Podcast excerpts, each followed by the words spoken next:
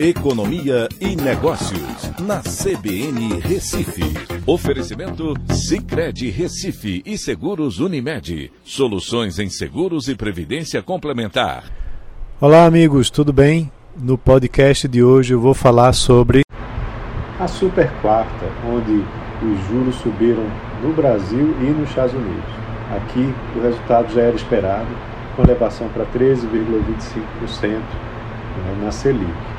Lá nos Estados Unidos, a mudança de postura da semana passada, por conta da inflação acima do esperado, repercutiu diretamente em um aumento ainda maior nos juros, de 0,75 ponto percentual, fazendo com que a taxa lá aumente é, para 1,75%.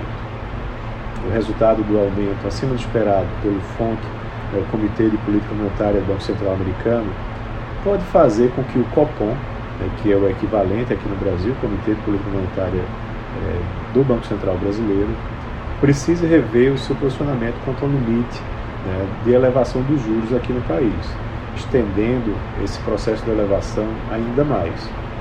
A questão toda tem a ver com expressões cambial e inflacionária, que uma taxa de juros mais alta lá nos Estados Unidos é, podem trazer sobre a economia brasileira e mundial. Ou seja, quanto mais alta a taxa de juros nos Estados Unidos, mais o dólar se valoriza e os, e os investidores migram para títulos americanos. Para manter o câmbio mais estável e, consequentemente, evitar que isso gere ainda mais inflação dentro do Brasil, o Copom vai precisar provavelmente dar continuidade na elevação dos juros aqui, com o intuito de manter um spread alto entre os juros pagos aqui no Brasil e lá nos Estados Unidos, atraindo investidores. Essa movimentação também será seguida por outros países, inclusive pela zona do euro, que já planeja aumentar os juros no mês de julho, mesmo que tardiamente. A inflação gerada pelos excessos de estímulos usados para combater a pandemia ainda está forte e precisa ser controlada.